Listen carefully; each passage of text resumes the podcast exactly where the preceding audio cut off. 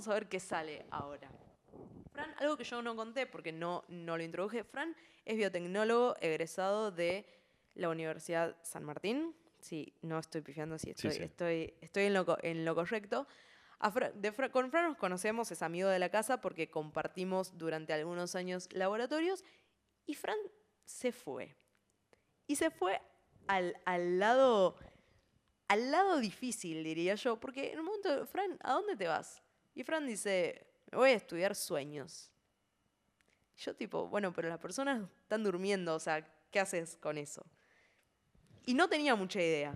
Y ahora estamos para eh, salvar todas esas dudas. ¿Nos querés contar un poco? Eh, sí, de, de qué en particular? ¿Cómo miro a la gente mientras duerme? ¿Qué haces? O sea, ¿qué hace un laboratorio que estudia sueños? No sé, ¿estudias cuánto duerme la gente? ¿Estudias qué sueña? ¿Qué, qué estudian? Eh, eh, yo, yo estoy estudiando más los sueños en particular eh, y no qué pasa durante el sueño o durante la noche o cuando eh, durante el dormir, digamos, que es eh, la una distinción, ¿no? Eh, ¿Y cómo se estudian los sueños? Bueno, eh, de muchísimas maneras, ¿no? Eh, una, una manera es tener, que, que venga a ver qué, qué sucede en el cerebro mientras las personas sueñan. Entonces, para eso necesitas un laboratorio, que es donde yo trabajo, eh, eh, que tiene, tiene que tener cuartos de sueños con camas. ¿Tenés camas en el Hay- laboratorio? hay- sí, Ay, hay excelente. camas en el laboratorio muy cómodas. eh, que debo decir que no las aprovechamos para dormir siestas nosotros, eh, para Me parece una pésima inversión. O sea, el único motivo para tener camas en el laboratorio era para ir a dormir una Tal siesta cual, tal cual, después. pero eh, nunca pasa. Y, y bueno, después lo, lo que puedes hacer es tener registros, eh, que lo que se suele hacer es un estudio de sueño, que es un, eh, se llama una polisomnografía, que utiliza ¿Qué? una polisomnografía. Polisomnografía, Sí. ok. que eh, son medidas, eh, son eh, electroencefalogramas. bueno, en realidad está compuesto de tres, de tres,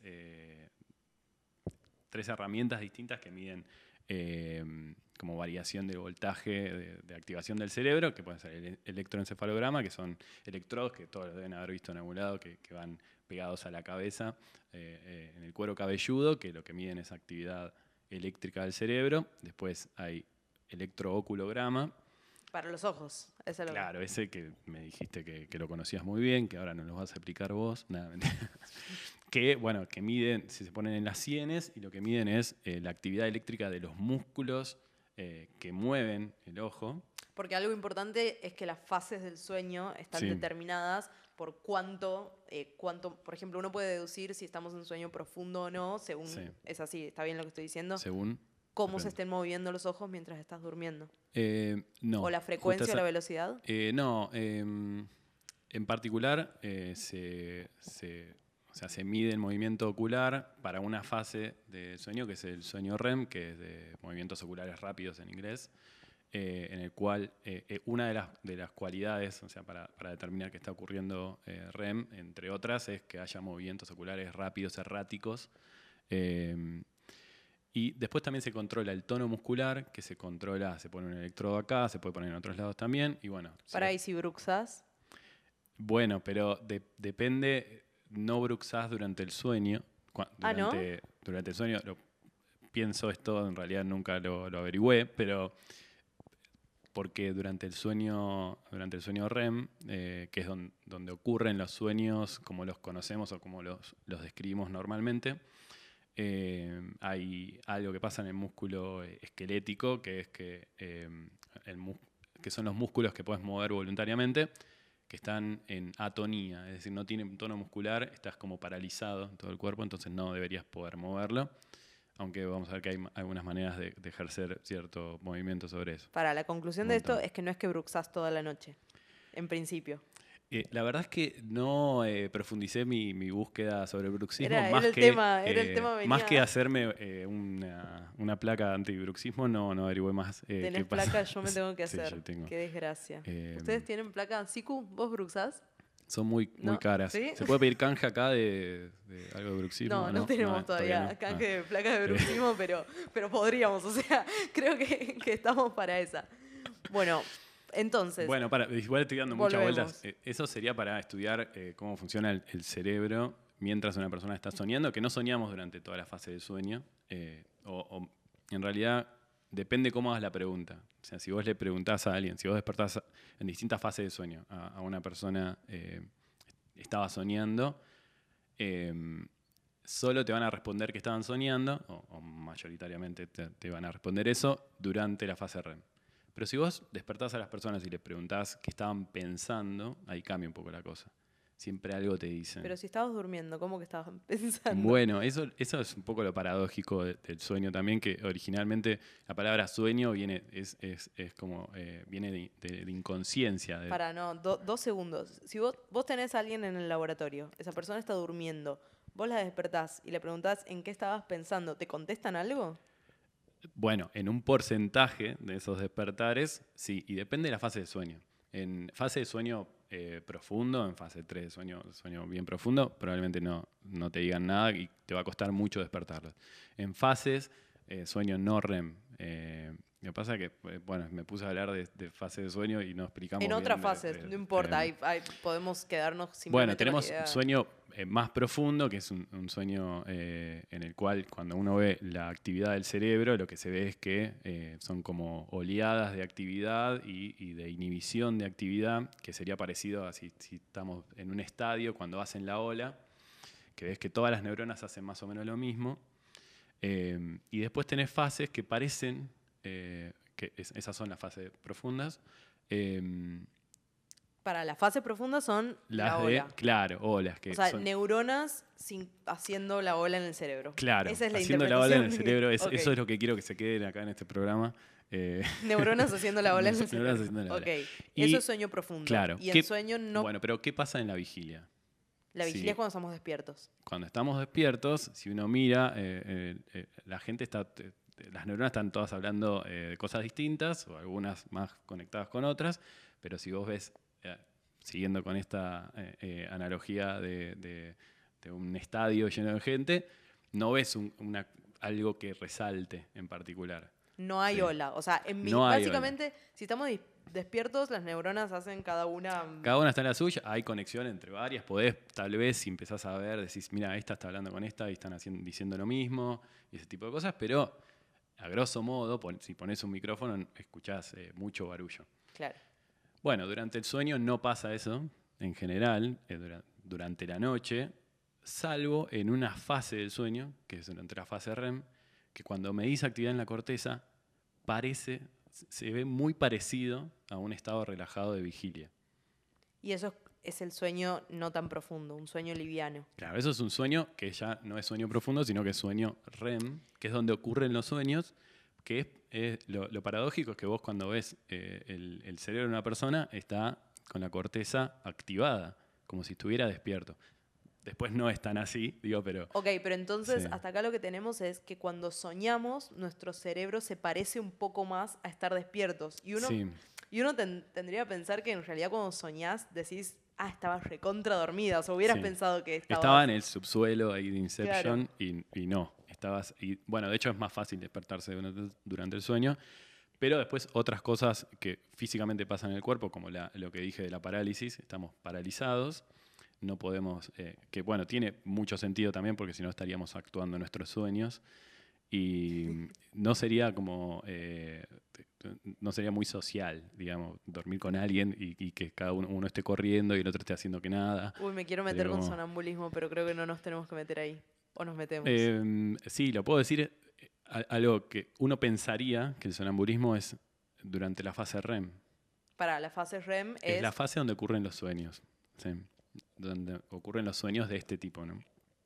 Eh, los sueños de este tipo me refiero a los sueños más convencionales, los que usualmente contamos. Y uno dice, bueno, hay problema con la, parálisis del cuerpo, que no se paralizó y uno empieza a caminar y a hacer las cosas. Bueno, no. eh, el sonambulismo ocurre en fase de sueño más profunda eh, y es muy loco porque si medís la actividad cerebral de una persona que está haciendo algo, vos la ves que físicamente está haciendo algo, eh, está en sueño profundo. O sea, no está soñando. O sea, No un, sonambuli- un sonámbulo, cuando se está haciendo sus cosas de persona sonámbula. Perdón, nunca, nunca estuve con. Nunca Sí. presencié un acto de sonambulismo. Sí, Eh, no no- está soñando en los términos esto de, de un sueño de estar en, en, eh, no sé. De lo eh, que normalmente decimos como un estar en- sueño. sí, Fui, hice tal cosa. El que no querés contar, Sí. el que decís, soñé con vos. claro. ¿qué sí, sí, sí. no, no, no me acuerdo. no, em, es más parecido a lo que pasa, viste que al principio, para, ahora parecía todo un discurso muy eh, desordenado, pero ahora vuelvo a lo que dije al principio. no estaba nada planeado esto. Eh, que esto de que dependiendo cómo le preguntes a la persona eh, cuando la despertás, es la respuesta que te da. Usualmente los sueños en, en fase que, que no es REM, los sueños cuando el cerebro está en fase más, más profundas, son más de pensamientos o de, o de- o de movimientos o cosas más regulares y cotidianas que, y no, no tiene una narrativa muy compleja. Entonces el, sonámbulo, eh, que de, todos modos aclaro que no es mi, no es, no es mi área, eh, el sonámbulo eh, está como atrapado en una acción o en algo en particular, pero no es algo tan complejo. Sin embargo, hay casos de... ah, hay un caso eh, bastante conocido, una- un asesinato que ocurrió, una persona que estaba sonámbula. y, Ese es otro Eh, programa de este sí, canal. sí, sí. Pero eh, que existe, pero sí, es un, Pará, un caso muy loco. un asesinato durante. Una persona estaba sonámbula y asesinó a su... Sí, es, pero eh, no, no caguemos el clima de- del stream. Sí, qué porque- feo eso que sí, contaste, pero qué loco. O sea, me da un montón de Qué curiosidad. feo, pero qué loco. Qué pero feo, qué loco. pero- Bueno, te lo dejo para otro programa, lo va a completar Belén en... Dale, bárbaro. me lo otro- anoto acá en el, acá en el cuadernito. Bueno, aquí estábamos. Eh, Estábamos en los sueños. Sí, Estamos en cómo haces con una persona que está en el laboratorio Sí. estudiando sueños. Y básicamente, hasta lo que me contaste es un bajón porque la- está durmiendo la persona y la despertás. Bueno, no, eh, eso si querés vos despertarla, eso es un tema tuyo. O sea, vos podés también, no, lo que, lo, lo que podés ver es, es que eh, la, la persona esté durante la fase REM, la dejás que, que transcurra la fase REM y después cuando, cuando sale de REM, la despertás. A veces de REM nos despertamos directamente. Para en lugar de decirle REM y no REM, podemos decirle sueñ- eh, parte del sueño en donde se sueña y, o, o- o alguna Mm, otra Bueno.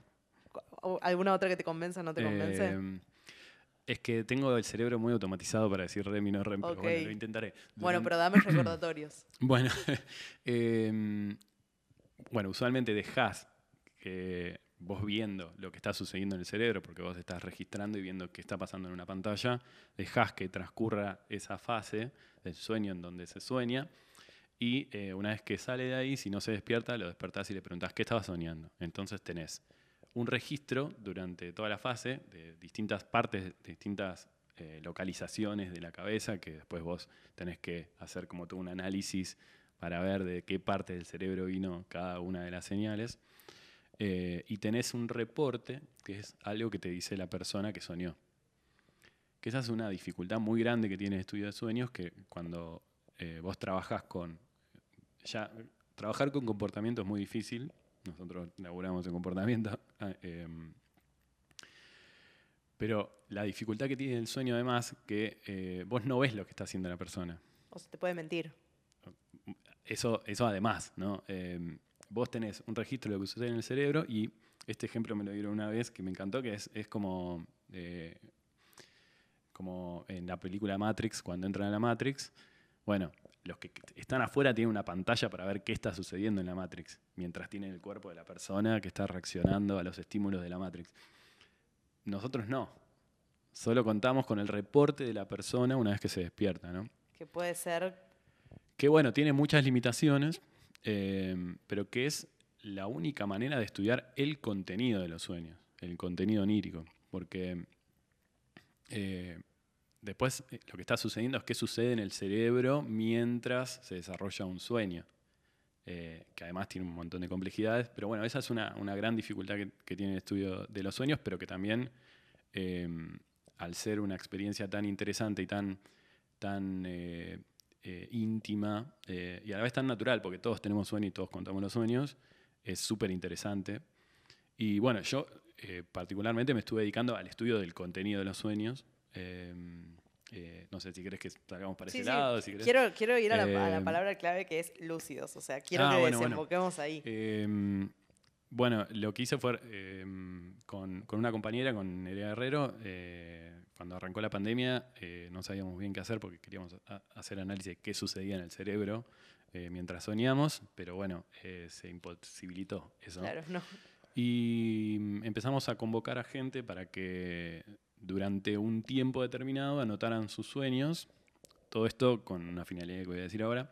Eh, y empezamos a recolectar de muchas personas distintas eh, distintos tipos de sueños, porque es- esto es lo que nos interesaba a nosotros, ¿no? Ver eh, cómo diferían los sueños eh, en cuanto al contenido y, eh, y también hicimos como una, eh, que ese trabajo ya está publicado, que es, les hicimos entrevistas a las personas que tenían distintos tipos de sueños. ¿Qué tipo de distintos tipos de sueños? Porque uno dice, bueno, el sueño que tengo siempre, Y aparte, yo hubiera, o sea, todos los sueños son distintos. Digo, yo sueño cosas distintas a los que soñamos. Bueno, no, por supuesto, sí. Eh, o bueno, no sabemos, tal vez tuvimos el mismo sueño. no sé. Eh, en realidad es, es como una manera grande de categorizar a los sueños, eh, los sueños más convencionales, que a la luz de que existen unos sueños en particular muy raros, eh, con una particularidad, ya se les puede decir los sueños no lúcidos, que son los normales, cuando, que es cuando ca- cada uno sueña. Sueños ordinarios, que- sueños no especiales. muy básicos, sueños que no. La verdad que tu sueño tiene una complejidad. No, mentira, mentira, los, los, los quiero mucho esos sueños porque los investigué. te, te han Eh, dado, me te han han dado dado- de pu- Me han dado de publicar. Uy, hubo una interferencia con él. ¿Qué está, está- están pasando el micrófono? Ah, mira. ¿Sí? ¿Se me escucha? Sí. Bueno. Sanana. No, a mí me suena, no sé. ¿Es el mío? Hola, hola. Bueno. Em, seguimos. Vamos a una pausa y volvemos. Eh, a, mí, a mí se me escucha, yo me escucho a mí mismo. Bueno. Em, bueno, dale, seguimos. Em, interferencia. Entonces teníamos los sueños ordinarios, que son. ¿Podemos decir que son la mayoría de los sueños? Sí, sí, sí. Ok. La- la- uno puede describir eh, los sueños en general, eh, tiene una particularidad que es que, eh, bueno, eh, que un, sueño es como una experiencia sensorial y con mucha carga emocional en muchos casos, que ocurre durante la noche y que durante la noche, durante la fase REM, eh, durante la fase en que se sueña, el cerebro, que yo les dije estaba parecido a, a- a cómo está durante la vigilia, cuando estamos despiertos, en realidad no es tan parecido. O sea, algunas regiones del cerebro están encendidas, como durante la vigilia, y o- encendidas quiere decir que están gritando como, como en el estadio, como, como gritan durante el día. Cada neurona eh, En la suya. en la suya. Eh, pero otras no, otras están eh, más silenciadas. ¿sí? Las que están encendidas son bueno, la corteza visual, porque tenemos estímulos visuales, la corteza auditiva en algunos casos, eh, las áreas motoras, porque estamos ejerciendo algún tipo de movimiento, y eh, bueno, áreas relacionadas con la memoria, como el hipocampo y regiones aledañas, y eh, áreas de procesamiento de información eh, emocional, ¿no? como la amígdala. Todo eso prendido al palo. Todo eso prendido, incluso en algunos casos más encendido que durante la vigilia, como por ejemplo Que, la que, si es- que cuando si estuvieras haciendo efectivamente. No estarías en, en- en cualquiera, si tuvieras la amígdala así en- durante el día. No, no, no sé, no sé específicamente eso. Eh, bueno, pero hay una región en particular que está apagada durante el sueño, eh, el sueño normal, eh, que es eh, la corteza prefrontal y las cortezas frontales, orbitofrontales, que son las que nos dan la, la- la- la cualidad de, de tener eh, metacognición o de, tom- de toma de de decisiones inhibirnos. y de inhibir ciertos comportamientos, de- de- es decir, de controlar comportamientos. eh, y eso explica un poco, le da, eh, uno puede decir, bueno, si no está encendida esa, esa corteza y estamos experimentando algo, el cerebro está funcionando con esas áreas, bueno, eh, la experiencia que tenemos corresponde con, con- con eso, ¿no? Eh, no tenemos eh, ciertas nociones durante el sueño de que tal vez lo que está pasando O sea, básicamente que soñamos sin filtro. Podemos. eh, sin filtro, sin control y sin darnos cuenta de lo que está sucediendo también. Que muchas veces te pasa que te despertás y después decís como, ah, esto era cualquiera, como, che. En el sueño no me di cuenta que no tenía ningún sentido esto que estaba sucediendo. No tenemos, no tenemos esa conciencia, no estamos despiertos realmente durante el sueño. Algunas personas, en algunos casos, pueden... eh, em, ahí van a cambiar un micrófono, dijeron yo, lo, lo, lo- lo botoneé un poco. Con un cartelito venía. Eh, bueno, algunas personas eh, durante los sueños eh, se despiertan, o sea, se vuelven conscientes eh, adentro del entorno onírico. Es decir, eh, una persona que está viviendo un- una experiencia onírica, vi- virtual, le voy a decir, se da cuenta y dice, como, che, esto es- no puede ser, esto es un sueño, y no se le termina el sueño. Porque también puede ser que se le termine el sueño, pero. Y sigue, sigue en ese sueño, pero con conciencia de, de su situación. Eso se llama insight. Como, sí. Pin ahí y hago pregunta, porque estuvimos haciendo una encuesta en Instagram sobre si, eh, si la gente, o sea, las personas que nos siguen, eh, si tenían sueños lúcidos. Sí. Y una de las opciones pusimos, eh, una de las opciones que pusimos fue, eh, hago con esto dos minutos más, una de las opciones que pusimos fue no estoy segura de si estoy teniendo un sueño lúcido. Es muy obvio que estás teniendo un sueño lúcido. O sea, existe algo como no sé si lo que estoy teniendo es un sueño lúcido o no. Em, cuando tenés un sueño lúcido es muy evidente, eh, pero es muy evidente cuando tenés eh, plena conciencia, que no pasa siempre. A veces tenés ciertas nociones de, lo que está sucediendo y de todos modos no es, eh, o sea, la definición es darte cuenta que estás adentro de un sueño, eh, pero en, en realidad usualmente se suele catalogar o hablar de sueño lúcido cuando además de, de esa noción tenés como control del sueño. ¿A mí me cambia el micrófono? Bueno. Programa en Hola, hola. vivo, nuevo Yo acá no me, escu- ¿me escucho, a ver, no sé si me escucho bueno. Sí, sí, sí, estamos, estamos Si todo perfecto. escucha, ya saliendo como si nada. eh, Entonces, este es el famoso te vas a dar cuenta. Tipo, confía que te vas a dar cuenta. Sí, de, de todos modos lo que quería decir es que no es una situación de a todo o nada, no es que...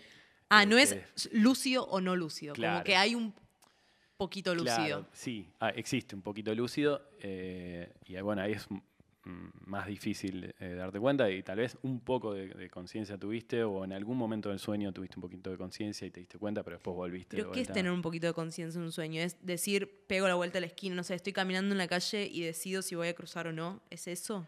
Bueno, eh, eh, tener O control. sea, no sé si queda en evidencia de que nunca, tuve tuve, un sí. sueño lúcido en la vida. Bueno, yo he tenido pocos, he tenido. Se puede entrenar además eh, eh, para tener sueño lúcido. eh, pero, eh, bueno, sobre tu pregunta, si, ¿qué significa? Bueno, va a significar algo distinto para cada persona. En principio, lo que suele suceder es que ti- tienen en ese sueño, eh, manifiestan darse cuenta que están soñando. Dicen, esto es un sueño. Ahí Sí. va. Así, o le dicen a otra persona, che, estamos en un sueño. No sé, a, a otro Che, personaje. boludo. "Che, ¿No te diste cuenta? Estamos- no sé, la Matrix le dicen. Em, pero, pero bueno, también eh, a, a mí lo que más me ha pasado es darme cuenta que estaba en un sueño, pero no poder intervenir mucho en la narrativa del sueño. ¿sí? Tener en algún momento algún tipo de control, pero sí tener plena conciencia de lo que estoy viviendo es un sueño ahora. Em, y bueno, e- entonces la respuesta es, que- es que sí, que, ha- que hay, hay variabilidad. em, pero después hay personas que tienen una capacidad de control de sueño tal que pueden eh, tener noción, eh, mientras están teniendo el sueño, de que su cuerpo está, por ejemplo, en un laboratorio. Y que le están estudiando, que tiene... O sea, eso es como cerebro. el mejor, o sea, el sueño superior. Claro. eh, el O sea, estaban los sueños ordinarios, los sueños Claro. con un poquitito Ahora de entienden por qué dije convencionales, ¿no? Claro, y este es como... No, es, la persona se acuerda que está en un laboratorio y que en el laboratorio le dijeron, che, cuando estés en un sueño, hace esto. Ok, ¿entendés? ¿hace qué? Ah, bueno, eh, yo en un momento dije que miraba a personas dormir. Bueno, sí, en el vamos a es- fingir es- demencia al sí, respecto, pero sí, mirar gente, suena tu un poco raro.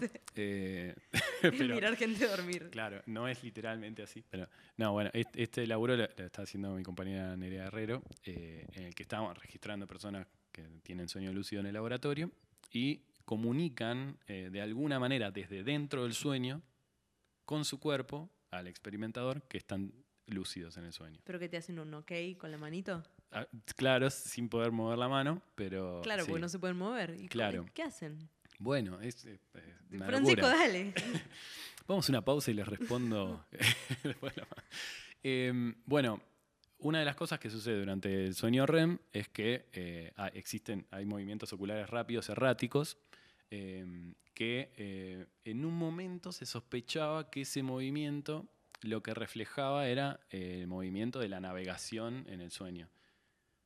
O sea, de la navegación es de la persona moviéndose y Claro, mirando. la persona estaba mirando para, para cada lado en el sueño y eso vos lo veías en movimiento de los ojos. Y no es así. Bueno, en- es muy difícil de probar eso, pero eh, hubo un trabajo, una tesis doctoral, en, en, eh, más o menos en el 75 o en el 72, no me acuerdo, eh, de una persona que registrando movimientos oculares de una, una persona que estaba soñando, vio que eh, movía los ojos de izquierda derecha, de izquierda derecha, de izquierda derecha, así. Despertó a esa persona y le dijo, ¿qué estaba soñando? Y le dijo, estaba mirando un partido de tenis. Entonces, ese fue como eh, un gran descubrimiento porque apoyó esa hipótesis eh, de que ese movimiento, eh, el Tenía movimiento que ver con lo que pasaba en el sueño. Claro. Entonces después en ese laboratorio em- empezaron a pedirles a personas, che, si te das cuenta que estás en un sueño y te acordás, mueve los ojos de izquierda a derecha, de, de manera bien exagerada, de izquierda a derecha. Y así fue que se pudo verificar objetivamente que una persona estaba teniendo una, un- que tenía conciencia dentro de un sueño. Porque esos movimientos eran muy distintos de los movimientos que. Claro, sí, Tipo, o sea, sí, son yo- más acotados eh, los movimientos eh, que ocurren normalmente durante, durante REM. Y este es un movimiento que lo ves. O sea, ves, eh, lo ves en. Bueno, iba a ser un movimiento, pero no tenía mucho sentido. Es, o sea, es como si estuvieses mirando un partido de Claro, tenis de además- muy cerca. O sea, girás mucho a la izquierda con los ojos y. sí, y- de hecho, hay una, la instrucción que se da es que además eh, se, se utiliza para codificar. Porque vos le decís, bueno, cuando te despiertes en el sueño lúcido, hace dos pares de movimiento, izquierda-derecha. Ahí va. Cuando te quieras despertar, hace tres. ¿Entendés? ¿Cómo te vas a querer despertar? ¿Quién Bueno, se quiere porque despertar? en algún momento Están tiene que todos locos. Todo, todo termina en algún momento, Belén. Eh, bueno, bueno, la instrucción que se les da es que durante el sueño, cuando eh, cobran conciencia, se detengan un segundo, eh, extiendan la mano, miren el, el dedo gordo y vayan. Sin mover la cara, vayan, muevan el, el dedo hacia la izquierda y después hacia la derecha. Pero para, esto lo puede hacer la gente que tiene sueños lúcidos, pero los que tenían este otro tipo de sueño que habías mencionado, el superior. No, ese es el sueño lúcido para mí, el superior. No, Eh, no, no, eh, no, no mencioné otro. Me refería al sueño lúcido, que es sueño lúcido de personas que tienen mucho control del sueño. Sería Y que, eso. pero esas personas son las que también se pueden dar cuenta de que están en el laboratorio, por ejemplo. Claro, sí, no sé si activamente piensan que están en el laboratorio, sino que recuerdan la instrucción que les dieron cuando tenían un, un sueño Ahí lúcido, va. ¿no? Claro. Eh, y esto abrió la puerta a, a una no sé, a un ámbito de investigación eh, tremendo que es hacer experimentos comportamentales adentro del entorno del sueño. Claro, es abrir una caja negra Sí. a la cual no tenías acceso Porque antes. vos le podés decir, eh, cuando estés eh, teniendo un sueño, marcame lo que estás haciendo, decime, bueno, acá arranqué a tener este sueño, bueno, cuando vayas a hacer lo que quedaste con nosotros hacer, por ejemplo, no sé, sentadillas en el sueño, pone, haceme unos movimientos de ojos y cuando terminas las sentadillas, haceme un movimiento de ojo de vuelta. Entonces yo tengo en el registro de todo lo que sucedió en el cerebro, tengo marcas temporales que me dicen, en este momento empezó a hacer las sentadillas en el sueño, Claro, porque un estabas poco midiendo, raro lo que estoy diciendo, pero pero es porque estabas midiendo cómo se movían los ojos. Digo, Claro. no solo tenías la medición de qué es lo que está pasando en el cerebro, sino que además tenías el sensor de cómo Claro. están moviendo los ojos. Entonces vos le decías a la persona, cuando te des cuenta de que estás soñando, mueve los ojos así. Y además, soñá que vas a hacer sentadillas. Me pregunto, Claro, o sea, si esa es la sí. instrucción que me vas a dar. O sea, dentro de todo el ámbito, vos no las hago soñás- afuera del sueño. O sea, yo siento que cuando soñás tenés el universo de posibilidades. Me podrías haber pedido, soñá que te vas a, que te vas a comer un chori con Messi, no sé, ni idea. Y vos le pedís, anda a hacer sentadillas. Bueno, pero viste, en ciencia somos así, como tiene que ser algo bien. Me parece una nefasta idea. No, pero eh, bueno, más allá de eso, eh, lo que, lo que permite eso es ver particularmente qué está sucediendo con el registro que, que vos estás grabando de, de la actividad eléctrica del cerebro entre dos marcas de, de lucidez. Vos decís, en este momento yo estoy seguro de que esa persona estaba lúcida. Claro. Entonces puedo comparar con otros sueños donde no, no haya lucidez y ver qué es lo distinto que hay en, un, eh, en el cerebro, en un estado de sueño sin conciencia y un cerebro con estado de conciencia. ¿Y qué es lo distinto? Bueno, no se sabe también. La verdad, lamento decepcionar. Tanto eh, movimiento ocular no. para nada. y bueno, revolean los ojos. Eh, bueno, en realidad la, la hipótesis es que eh, lo que se está volviendo a activar es la corteza prefrontal en el sueño lúcido. Ay, yo pero había entonces dicho- sí. Pero no, es un bajón. Porque si vos No. cuando soñás estás Sí. todo desinhibido y tenés unos Sí. sueños espectaculares de cosas que jamás pasarían en la vida, y en el sueño lúcido volvés a tener la corteza prefrontal funcionando, y la corteza prefrontal funcionando te restringe un poco el universo de sueños, entonces, Yo creo que te lo abre en realidad. ¿Sí? La gente que tiene sueños lúcidos por lo general eh, lo, lo cu- cuenta eh, como una sensación eh, espectacular de posibilidades, porque también vos estás restringido con lo que soñás, no es que soñás lo que crees. ah, no. No, evidentemente, bueno, eso ya sería fre- freudiano. pero no. No, nos vamos moviendo por terrenos. Claro, eh, no, qué sé yo, el, el sueño, eh, vos no tenés control sobre el sueño normalmente. Cuando tenés lucidez, podés tomar decisiones y tal vez ir a hacer algo que vos querés hacer en la vida real y no podés. Como comerte un choripán con Messi, si querés. Ok. Tal vez el sueño solo no te pone en esa situación de comer un chori con Messi en Miami, pero eh, vos podés decidir que el sueño vaya para ese lado y entonces experimentar a eso que no, o volar, o Ahora, o sea, tengo, de repente tengo un montón de preguntas de si podrías, por ejemplo, usarlo como algún tipo, como si fuera un tipo de terapia. O sea, si, Sí. si, si hay gente pensando en eso, de, de eh, entrenarte a tener sueños lúcidos, que no, no hablamos de cómo, pero vos dijiste que, que, que, se que era algo que se podía practicar, sí, tener sí. sueños lúcidos, y si de repente, no sé, funciona como algún tipo de, sí. em, de algo, de, de reexponerte a alguna situación eh, como muy estresante o Mm. muy traumática para que algo... ¿Se hace eso o es un delirio? Está planteado como em, un posible tratamiento para... eh, ¿Trastorno de estrés postraumático? Bueno, sí, también, pero en particular para eh, pesadillas eh, recurrentes, personas que tienen muchas pesadillas, que igual eh, mucha gente tiene escepticismo so- sobre eso porque primero cuesta, lleva mucho tiempo aprender a tener sueños lúcidos, no es algo que uno lo, lo haga en un par de semanas, y em, también es despertarse en un entorno súper hostil, tal vez en una pesadilla, ¿no? Pero sí se entrena eh, a reconocer que la situación que estás viviendo es un sueño, al menos, como para eh, bajar un poco la, tensión.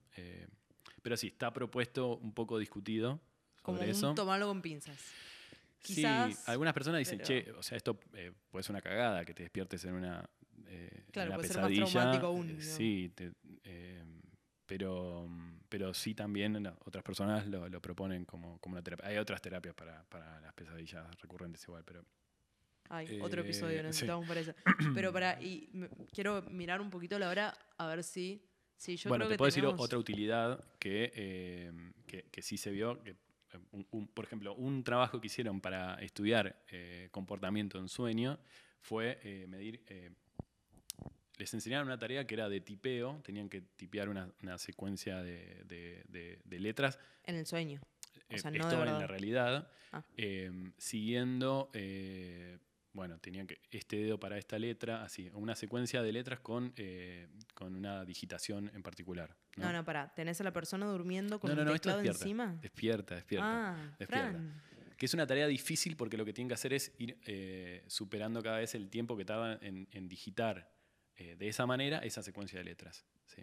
O sea, persona despierta con un Sí. teclado. A ah, todos les enseñan, algo. bueno, unos van a dormir, Sí. otros eh, se quedan imaginando esa tarea, otros no hacen nada y otros van a dormir y en el sueño, en el sueño lúcido, practican esa secuencia. Uh. ¿Entendés? Uy, uy, pará, pará, Sí. pará. O sea, tenés los que practican, eh, los que se imaginan. Los que se imaginan practicar despiertos, Claro. los que no practican, Los que no practican, los que duermen y ya, normal. Y los que duermen y les dicen, che, en tu sueño lúcido de estos Sí. especiales que tenés, practica esto que acabas Bueno, de había uno más que es una persona que vuelve a practicar también. Claro, no que se imagina que Claro. practica, sino que efectivamente Bueno, practica. ¿cuál pensás que es el que mejoró más? Y yo hubiera dicho el que practica de verdad. Y acertaste. El sueño no funciona. No, el, el que practica y el, el que practica en la vida real y el que practica en, en el sueño no me eh, digas que da lo mismo. da lo mismo. No, pará, Es muy loco. pará, pará, pará. Les dio lo mismo a este trabajo. No, voy a generalizar es una tampoco. tarea en particular, Sí. pero es una locura que Sí. vos practiques algo de verdad o practiques algo en el sueño lúcido y que, que mejores Sí. de igual manera, es un delirio. Bueno, Aunque más sea allá una de este- tarea de juguete, digo, no, eh, Y más Wow. allá de este, de este eh, estudio en particular, hay un montón de relatos eh, de personas que, es, no sé, eh, resolvían problemas durante un sueño lúcido o eh, y literalmente un problema porque estaba pensando justo en una persona que resolvió un problema matemático de- en un sueño lúcido eh, o personas que se exponen a ciertas situaciones como hablar en público y eso durante el sueño eh, o lo utilizan para creatividad para eh, No, bueno, sí. pa- o sea, ahora lo que con lo que creo que deberíamos que este programa merece cerrar es que nos cuentes cómo se entrena tener sueños lúcidos. Eh, bueno, con eso igual tengo cierto reparo porque eh, lo No que nunca se habla eh, es eh, de si está bueno o no tener sueños lúcidos. Que hay como un sesgo un poco en la, en la investigación, que por lo general se estudia a ver qué tan bueno estar, está tener sueños lúcidos. Y hay pocos trabajos que dicen como, che, eh, No esto- está tan bueno. en realidad no, se- no parece haber algo muy evidente eh, de que sea malo, eh, pero sí las personas cuando tienen sueños lúcidos re- reportan que descansan menos esa noche. De todos modos, no conozco casos en que todas las noches tengan sueños lúcidos eh, y cuando uno entrena lo, que va a tener es un sueño lúcido muy cada tanto eh, y lo va a ver siempre como una victoria. ¿no? Eh, pero sí es importante cuidar la salud del sueño, porque las técnicas implican, más que nada, primero arrancar por tener un diario de sueño, que eso lo que hace es agiliza de algún modo a la mente para que uno vaya, tenga, vaya mejorando qué tanto recuerda de los sueños, porque algo que no dijimos es que tenemos mala memoria de los sueños, además. Mal. Sí, yo Sí. eh, eh, sí, y cambia mucho eh, cuánto tardás en anotar el sueño. En los primeros 10 minutos del sueño se pierde muchísima información. Entonces, lo primero que tenés que hacer, aprender a hacer es, ni bien te despertás, agarrás el cuaderno y lo escribís o, o grabás una nota de audio, lo que fuera.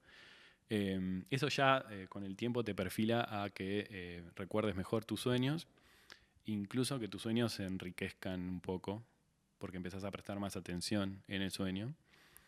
Y después se utilizan disti- distintas técnicas que tienen que ver con eh, reglas memotécnicas, de irte a dormir, eh, se puede decir como cultivando el sueño, como... em, como predisponiéndote, bueno, así. sí, eso es, es como algo parecido a, a la meditación en ese sentido, lo veo yo, como tenés que entrar en un estado eh, mental y, y, bueno, proponerte despertarte en el sueño o tal vez empezar con, bueno, voy a recordar el, el sueño. famoso manifestarlo. Claro, Estamos sí, tener un si sueño lo lúcido. Si lo crees, lo creas. Eh, y, y bueno, después otra de las cosas que sirve mucho es despertarse a mitad de la noche, estar un toque despierto y volver a intentar ahí cuando te volvés a dormir. Despertarte con Eh, alarma, tipo ponerte un... Claro, a mitad de la noche y eh, bueno, ¿por qué a mitad de la noche? Porque bueno, la primera mitad de la noche está más rica en sueño eh, profundo y la segunda mitad de la noche está más, tenemos más sueño REM y más, más extenso el, el sueño REM. Como más chances de tener un sueño lúcido en la segunda mitad de la noche, decís. Sí, sí, es- eh, porque tenemos más fase REM, digamos. Em, Ah, y por eso, o sea, eh, cuando nos despertamos, si recordamos, o sea, lo que quiero decir es lo siguiente, si nos despertáramos en la más cerca de la primera parte de la noche, sí, probablemente sería difícil de rescatar lo, Sí, que, sí, sí. lo que Eh, soñamos. Bueno, también hay fase REM igual, pero son muy cortitas, tienen 5 o 10 minutos al principio. Y después el- el- el- la última fase REM, que son ciclos de 90 minutos, eh, tiene, puede llegar a tener 40 minutos. Como muy largo igual, digo, si, si- si te seguiste de largo.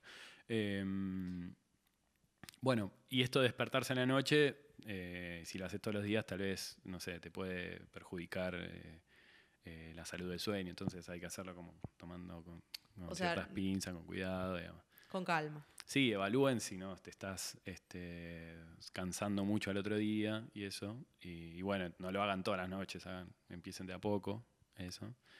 Eh, Igual no estamos dando ningún tipo de indicación de nada, pero No. yo para probar un- alguna vez, o sea, me, me- me genera curiosidad. Sí.